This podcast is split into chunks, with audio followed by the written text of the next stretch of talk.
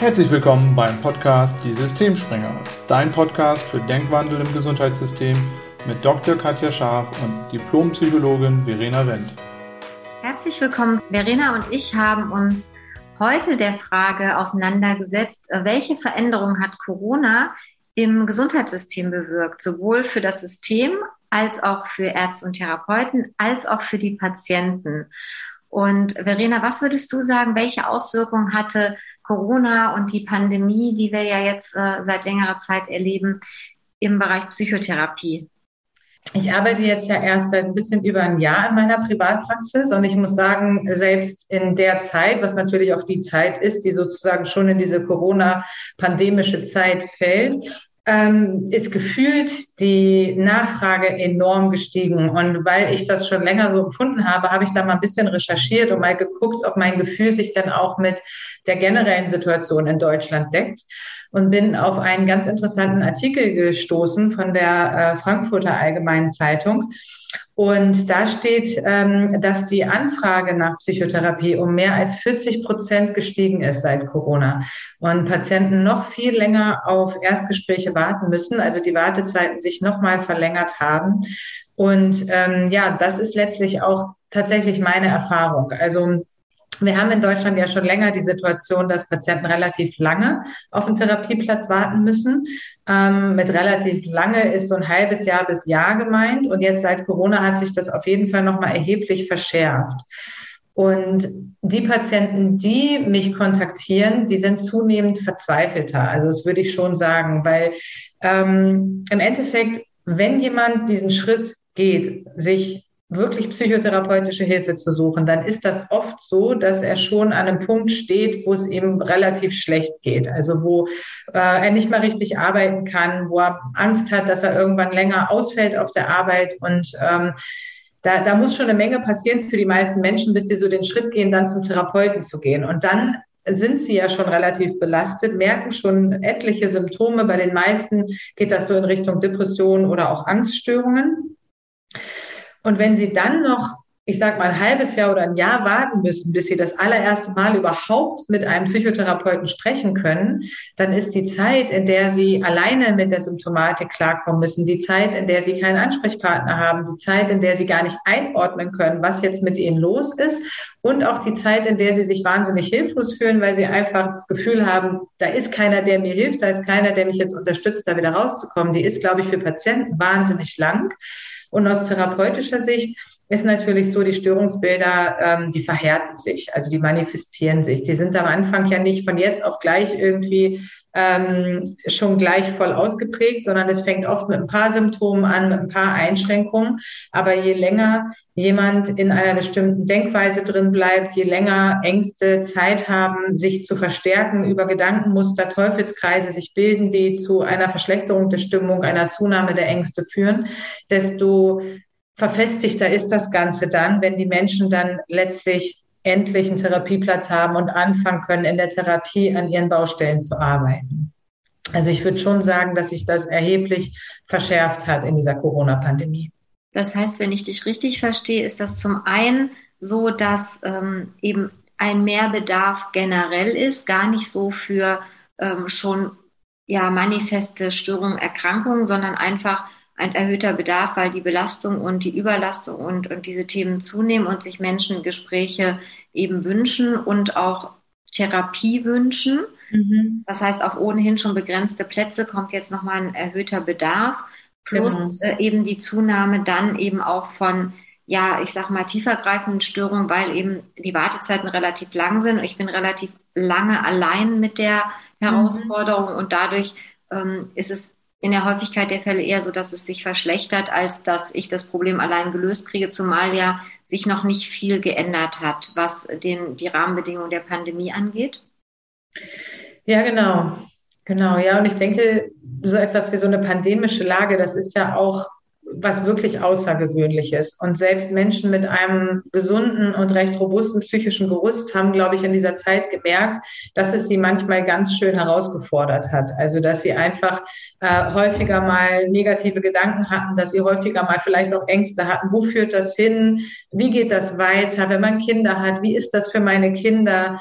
Ähm, wo man durch auch die Auswirkungen der, der Pandemie jetzt für jeden Einzelnen, also existenzielle Sorgen, wenn man zum Beispiel in Berufen gearbeitet hat, wo man lange nicht arbeiten konnte oder ähm, dass man Homeschooling noch mit dem Job verbinden musste, was ja auch alles nochmal zusätzliche Belastungsfaktoren waren für Familien, für Menschen, da, dass es einfach schon für jemanden mit einem recht gesunden Gerüst viel zu wuppen war.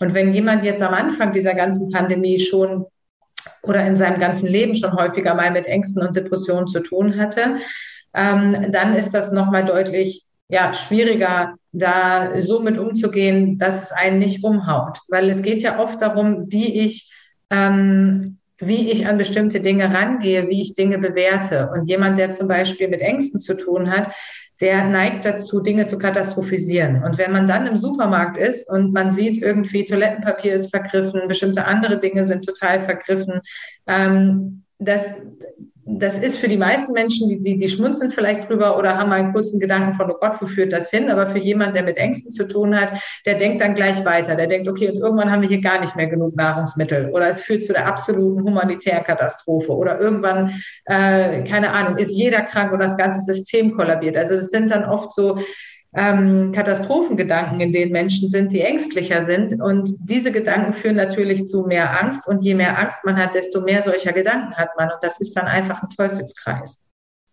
Ja, das ist interessant, dass du das sagst, weil das ist tatsächlich auch, also als aus ärztlicher Sicht, nämlich auch, und da schließt sich wieder der Kreis der Vernetzung ähm, Psychosomatik, also beides ist wichtig, dass dann auch wieder viele somatische Krankheiten hervor. Absolut treten, ja. die tatsächlich beruhen eher auf einer psychischen Belastung oder eben, ne, wenn ich mir viele Ängste, wenn ich viele Sorgen habe, viel Stress habe, dann schlägt sich das automatisch auf mein Hypothalamus-Hypophysensystem nieder. Ich produziere andere Hormone.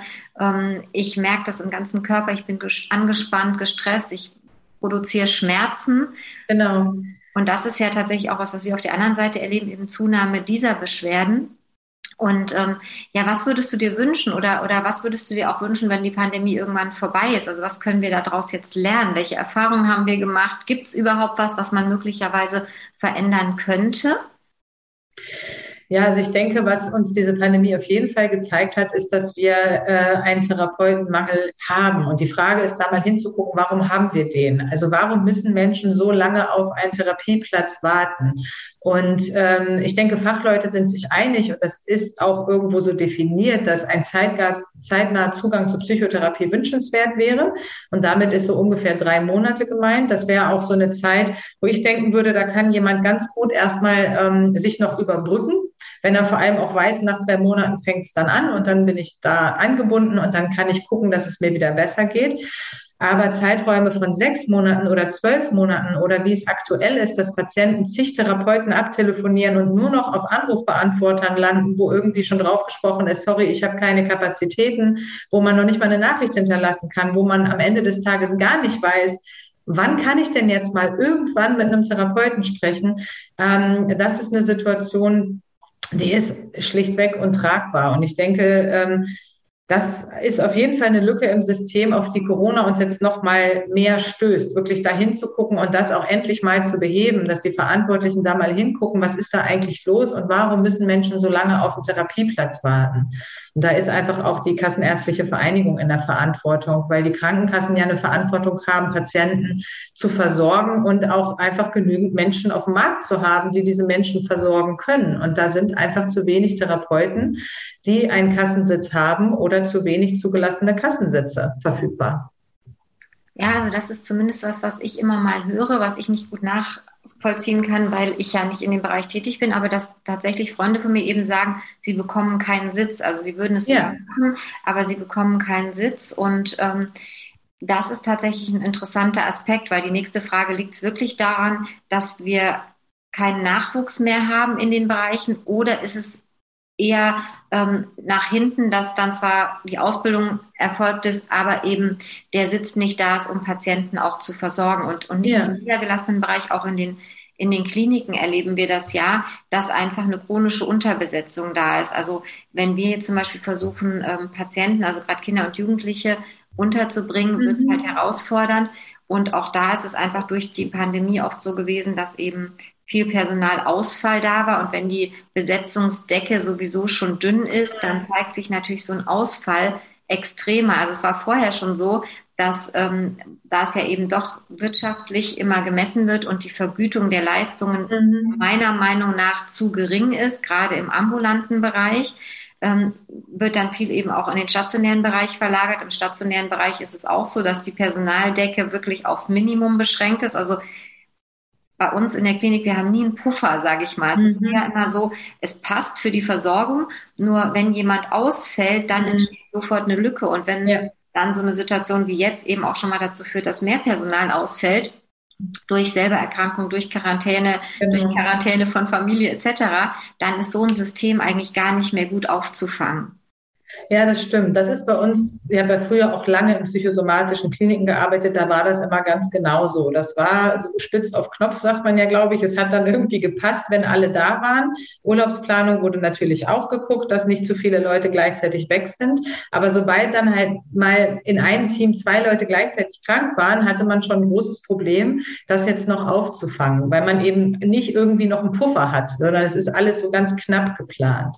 Und was mir gerade auch noch aufgefallen ist, als du ähm, nochmal so die Vernetzung angesprochen hast und wozu das auch führt, wenn wir keinen zeitnahen Zugang zur Psychotherapie schaffen, meine Erfahrung ist da, dass die Patienten, gerade die mit Ängsten, die landen natürlich dann bei den Ärzten. Also ich habe zum Beispiel eine Patientin aufgenommen, die hat jetzt seit einem Jahr gewartet auf einen Therapieplatz ähm, die ist gesetzlich versichert und macht das jetzt im Kostenerstattungsverfahren. Das heißt, sie kriegt die Kosten von ihrer Krankenkasse erstattet für die Therapie bei mir in der Privatpraxis.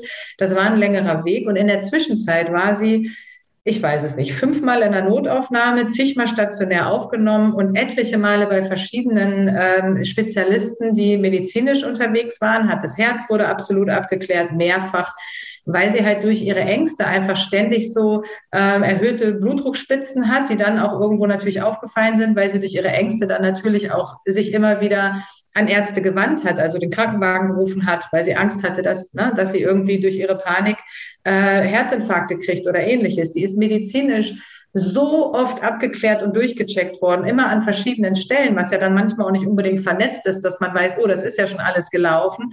Und das verursacht ja auch enorme Kosten fürs Gesundheitssystem. Bei jemandem, der letztendlich eine psychische Erkrankung hat, die für diese körperlichen Symptome ähm, sozusagen zuständig ist, aber eben keine Unterstützung für die psychische Symptomatik erhält und landet dann eben immer wieder eher im somatischen System, äh, wo demjenigen gar nicht geholfen werden kann und wo auch die Ärzte ähm, manchmal ja erstmal ihr Programm natürlich abspulen, ist ja auch verständlich, weil sie gucken, okay, da ist jemand mit hohem Blutdruck, da muss ich jetzt gucken, dass ich da ein Medikament gebe, dass ich irgendwas spritze, damit der wieder runterkommt. Aber damit ist das Problem halt nicht gelöst. Das heißt, man würde auch unheimlich viele Kosten vermeiden können, wenn ähm, Patienten schneller in der Psychotherapie landen, wenn der Fokus eher auf der psychologischen und, und psychotherapeutischen Schiene ist und nicht auf der körperlichen. Ja, das ist ein spannender Punkt, also wo du das gerade sagst, weil das ist auch was, was ich tatsächlich erlebe und, und ich kriege ja den Teil Kinder- und Jugendmedizin vornehmlich mit und im Erwachsenenbereich ist es tatsächlich zum Teil noch herausfordernder, ähm, dass man das immer wieder erlebt. Genau, Patient kommt mit ähm, Brustschmerz, Rückenschmerz, mhm. Kopfschmerz, Bauchschmerz, oft auch so ein ganzer Symptomkomplex.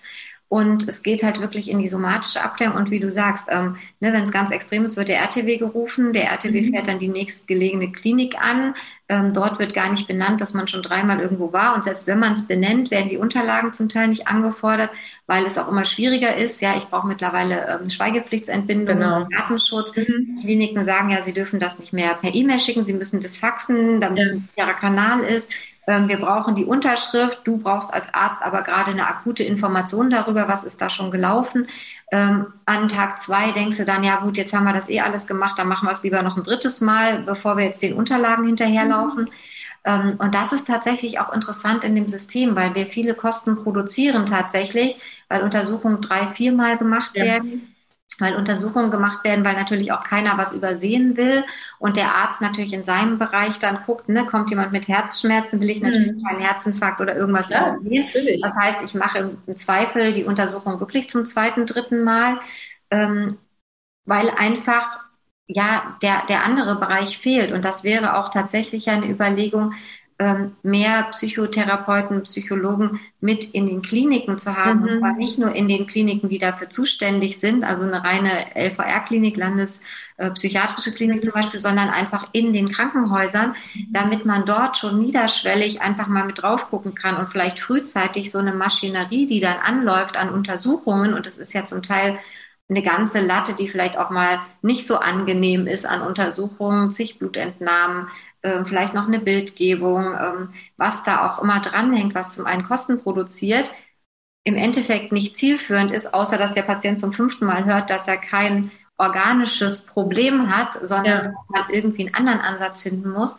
Ähm, das wäre auch nochmal eine gute Option, da einfach viel niederschwelliger zu sein. Also einfach wirklich zu gucken, das zu benennen und dann zu sagen, ja, was kann ich machen? Vielleicht reicht, reicht manchmal einfach Entspannungsmethode oder man, mm. wo kommt denn so eine Angst her? Was ist es eigentlich? Ist das eine reale Angst oder ist das eben, wie du vorhin so schön gesagt hast, irgendwas, was der Patient sich kreiert, weil er Erfahrung gemacht hat, weil er eher dazu neigt zu katastrophisieren. Mhm. Vielleicht kann ich das sogar entkräften und ähm, der Patient ist danach sozusagen in einem ganz anderen Modus. Also genau. das wäre auch was, was, ähm, was sicherlich Kosten spart, die man dann vielleicht wieder hätte für Plätze, wo es jetzt heißt, wir können uns das Personal nicht leisten, weil das Geld nicht dafür reicht.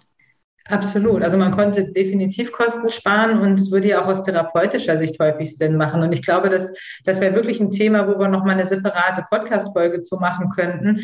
Ähm, wirklich so, wie ist im Moment die Vernetzung und an welchen Stellen klappt sie eben aus unserer Erfahrung noch nicht so gut und was wären Ideen, wie man es vielleicht auch, auch anders machen könnte, so dass es wirklich mehr gelebte Psychosomatik ist, dass die Vernetzung ein bisschen besser funktioniert.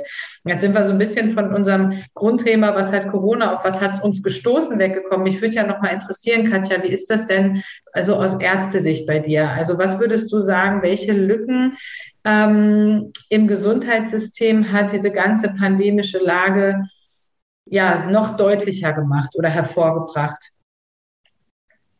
Ja, es hat unterschiedliche Aspekte. Zum einen hat es ähm, ähnlich wie bei euch hervorgebracht, dass wir einfach Personalmangel haben. Vor allem aber muss man sagen im Pflegebereich. Also es fehlen unglaublich viele Pflegekräfte, die vorher schon am Limit waren. Ähm, es hat dazu geführt, dass, dass viel Weggang da war, einfach weil der Pflegeberuf schon sehr herausfordernd ist. Der wird nicht besonders gut vergütet und ähm, durch Corona sind zusätzliche Anforderungen dazugekommen, eine neue Erkrankung, die zum einen ja persönlich, wie du gesagt hast, zu, zu Ängsten geführt hat, stecke ich mhm. an. Es gibt ja auch Daten, dass gerade in den, in den Krankenhäusern eben auch ähm, Pflegekräfte sich infiziert haben. Da sicherlich auch eine psychische Belastung, die neu dazugekommen ist. Dann neue ähm, und andere Hygienekonzepte. Das heißt, es ist auch nochmal mehr Aufwand, wenn ich da einfach ähm, ja kohortieren steuern, lenken muss. Zum Teil sind die Räumlichkeiten gar nicht darauf ausgerichtet, dass ich das so machen kann, dass ich auf so eine Pandemie vorbereitet bin. Das heißt, ähm, ich muss dann, das führt dann einfach zu Verschiebungen in allen Bereichen. Ähm, und auf der anderen Seite einfach wirklich ähm, dieser, ja, diese Unzufriedenheit gerade im, im therapeutischen Bereich, weil man dem gar nicht mehr so gerecht wird. Man hat weniger Zeit für seine Patienten, was vorher schon so war, aber durch diese neuen Herausforderungen, durch diese Flut von Patienten, neue mhm. Krankheitsbilder, das hat sich alles irgendwie verschoben. Ähm, und gerade im, im Pflegeberuf muss ich immer dran denken, so in der ersten Welle der Pandemie wurde viel applaudiert und dann wurde mhm. auf den Balkonen geklatscht, nur es hat sich nicht viel geändert danach. Mhm. Also es ist letztlich auf den Stationen, zumindest die Station, die ich erlebe, gleich geblieben. Also die Arbeitsbelastung blieb gleich, die Vergütung ist nicht besser geworden. Wir haben viele Schwestern, die einfach gesagt haben, das kann ich bis zur Rente gar nicht körperlich aushalten. Mhm. Andererseits, ich muss es bis zur Rente machen, weil einfach sonst ist die Rente nicht gesichert. Und dann habe ich mich gefragt, ja, und warum halten Menschen in solchen Systemen diese Situation auch so aus? Also ähm, ich stelle mir dann immer vor, in Wirtschaftsunternehmen wird vielleicht viel eher mal so eine Grenze gezogen, mhm. als es eben jetzt im, im ja im sozialen Bereich ist, da ist mir dann auch da stecken einfach ganz andere Werte. Man hört dann immer, ja, warum machst du das noch? Ja, ich muss ja, wer soll es denn sonst machen? Und ähm, ich bin ja verantwortlich eben auch für die anderen. Das zeigt sich gerade extrem und gerade zeigt sich, dass es doch mehr dazu geht, sich abzugrenzen. Also dass es nicht mehr ist wie früher, ich muss das ja für die Patienten machen, sondern mittlerweile ist es eher so, dass viele sagen, nee, also die Patienten sind mir also nicht egal, aber das wird unwichtiger, weil ich muss mich einfach abgrenzen, sonst schaffe ich das nicht. Also das ist ein Wandel, den ich beobachte. Und ähm, ja, insgesamt eben im medizinischen Bereich, was du gerade schon angesprochen hast, die Zunahme einfach von psychischen, psychosomatischen Beschwerden. Ja. Und auch so ein bisschen undankbareres Arbeiten, weil man eigentlich schon weiß, okay, ich kläre jetzt hier was ab, um was zu tun, aber das ist gar nicht so zielführend. Ähm, bei einem von zehn kann ich tatsächlich eine, eine Diagnose stellen, das gehört zu mir und der Rest wäre eigentlich woanders ähm, viel besser abzuklären, nur da fehlen die Möglichkeiten. Und was mir noch aufgefallen ist, ist eben, dass unser System ja so ist, dass es viele, viele, viele kleine Krankenhäuser gibt, überall verteilt. Es gibt wenig Zentralisierung, ähm, was natürlich, wenn gerade eine Pandemie ist und Personal ausfällt, ein größeres Problem ist. Wenn ich ein großes Zentrum habe und dort habe ich geballt viel Kompetenz, viel Personal, dann kann ich Lücken besser auffangen, als wenn jede Klinik für sich diese Ausfälle hat und quasi Schichten abdecken muss. Ich muss ja in jeder Schicht irgendwie Personal haben. Das heißt, ähm, was dazu geführt hat, im Moment, man hört das immer wieder, kleinere Krankenhäuser müssen geschlossen werden, Stationen müssen geschlossen werden, weil Personal nicht mehr verfügbar ist. Und da habe ich mich gefragt, zeigt uns die Pandemie nicht möglicherweise auch etwas auf, was über Jahre so entstanden ist, dass wir nicht vielleicht doch eher dazu kommen, größere Zentren zu haben, zu zentralisieren. Ähm, ich bin in einem Ballungsgebiet, wo ich manchmal denke, es würde wahrscheinlich auch reichen, wenn man ein paar weniger Kliniken hätte, die besser ausgestattet werden. Mhm. Dann würde man sowohl dem Personal als auch dem Patienten möglicherweise gerechter werden, weil die Ressourcenverteilung eine andere ist. Das mag auch im Land ganz anders aussehen. Wenn ich da nicht viel habe, dann, dann habe ich natürlich auch kleinere ähm, Häuser. Nur das ist tatsächlich was, wo ich denke, das ist auch möglicherweise was, was wir aus der Pandemie lernen können, nochmal gucken, Bedarfsplanung nochmal neu anzuschauen und zu gucken, was macht tatsächlich Sinn, vielleicht auch für spezielle Krankheitsbilder. Ja, und auch eben dann wäre ja eine Idee so interdisziplinäre Zentren, ne? Also dass man dann wirklich auch ähm, sagt, man trennt das nicht mehr so strikt, wie es ja schon in der Praxis noch ist. Man hat die Krankenhäuser, wo die Ärzte arbeiten und man hat halt die psychosomatischen Häuser, wo zum Beispiel die Kliniken, wo ich gearbeitet hatte, arbeiten halt hauptsächlich Psychologen und eben so ein paar Ärzte auf Oberarzt, Chefarztebene, die so ein bisschen die Medikamente halt und natürlich auch die Therapien supervidieren. Aber es, es ist halt nicht so selbstverständlich, dass man beides hat. Also dass man auch in einem eher somatischen Krankenhaus eben auch wie selbstverständlich den einen oder anderen Psychologen und Psychotherapeuten hat, der eben dann hinzugezogen werden kann, wenn man sich nicht sicher ist, ist jetzt hier wirklich was Organisches im Vordergrund oder ist jetzt hier vielleicht doch eher was Psychologisches im Vordergrund. Gerade bei Ängsten ist es ja oft so, dass das sehr miteinander verwoben ist und dass es auch selbst für Menschen, die da viel mit zu tun haben, manchmal schwer ist, zu separieren, wo setzt man jetzt an? Reicht es jetzt, dass man ich sage jetzt mal, ein Entspannungsverfahren macht Atemtechniken oder ist das schon in so einem Bereich, wo man auch mit einem Medikament vielleicht intervenieren muss, um denjenigen erstmal wieder rauszuholen und nicht zu riskieren, dass da irgendwas äh, passiert, weil der Blutdruck schon so lange Zeit so hoch war.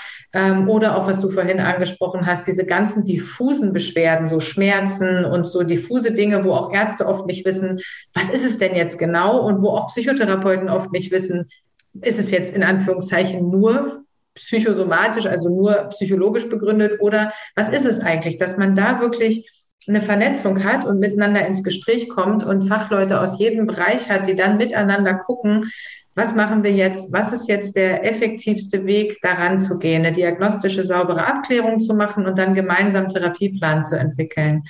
Das ist doch eine coole Vision. Ja, absolut. Und, und ich habe tatsächlich den Vorteil, also ich arbeite in der Klinik, wo das so ist. Also wir haben eine Psychologin, die im sozialpädiatrischen Zentrum tätig ist, die wir für stationäre Patienten immer zu Rate holen. Und das ist ein so großer Gewinn, weil wir sie eben dazu bitten können. Was da auch auffällt, ist, die hat so viele Anforderungen, also sie schafft das schon gar nicht mehr, weil das tatsächlich einfach eine Verschiebung geworden ist zwischen Somatik und Psychosomatik so der Eindruck im Moment. Und ich könnte mir vorstellen, dass das auch eine Situation, die schon eher so bleiben wird. Also wir werden einfach diese Verschiebung haben und da einfach wirklich mehr Leute zu haben, die man dann ranziehen kann, weil das ist tatsächlich äh, gelebte Erfahrung, dass das ein großer Gewinn ist, wenn du kurze Wege hast, enge Schnittstellen. Ja. Und ich glaube, im, im pädiatrischen Bereich, also im Bereich für Kinder- und Jugendmedizin, ist es noch eher so als im Erwachsenenbereich. Das glaube ich auch. Und, und ich glaube, da wäre das auch ein, ein, super Gewinn. Und auch da wieder, wenn, wenn du zuhörst, wenn du, wenn du das irgendwie, wenn ihr das so lebt, ähm, gerne die Erfahrung teilen oder wenn ihr eben die Erfahrung gemacht habt, ja, das fehlt, meldet euch gerne bei uns, dass wir einfach mal drüber sprechen können. Denn es gibt auch Wege, nicht nur zu jammern, sondern auch zu gucken, wie kann man in dem System, was gerade schon ist, Lösungen finden.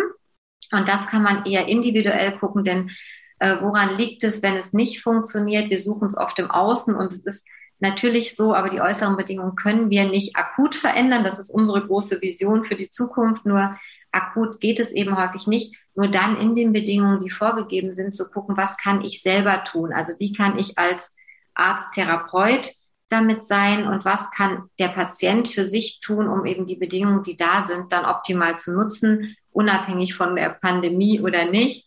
Und die Pandemie, ich denke dann immer, das ist wie so ein, wie so ein Eisberg. Die, die Spitze mhm. war irgendwie, die haben wir immer geschafft, irgendwie so äh, abzutragen. Und jetzt ist es eben so, dass dieser ganze Eisberg sich von unten nach oben drückt, weil durch die Pandemie es nicht mehr möglich ist, das so unter die Wasseroberfläche zu drücken. Das ist immer so ein Bild, was ich im Kopf habe, wenn ich so gerade dran denke, wie der Wandel gerade stattfindet. Mhm.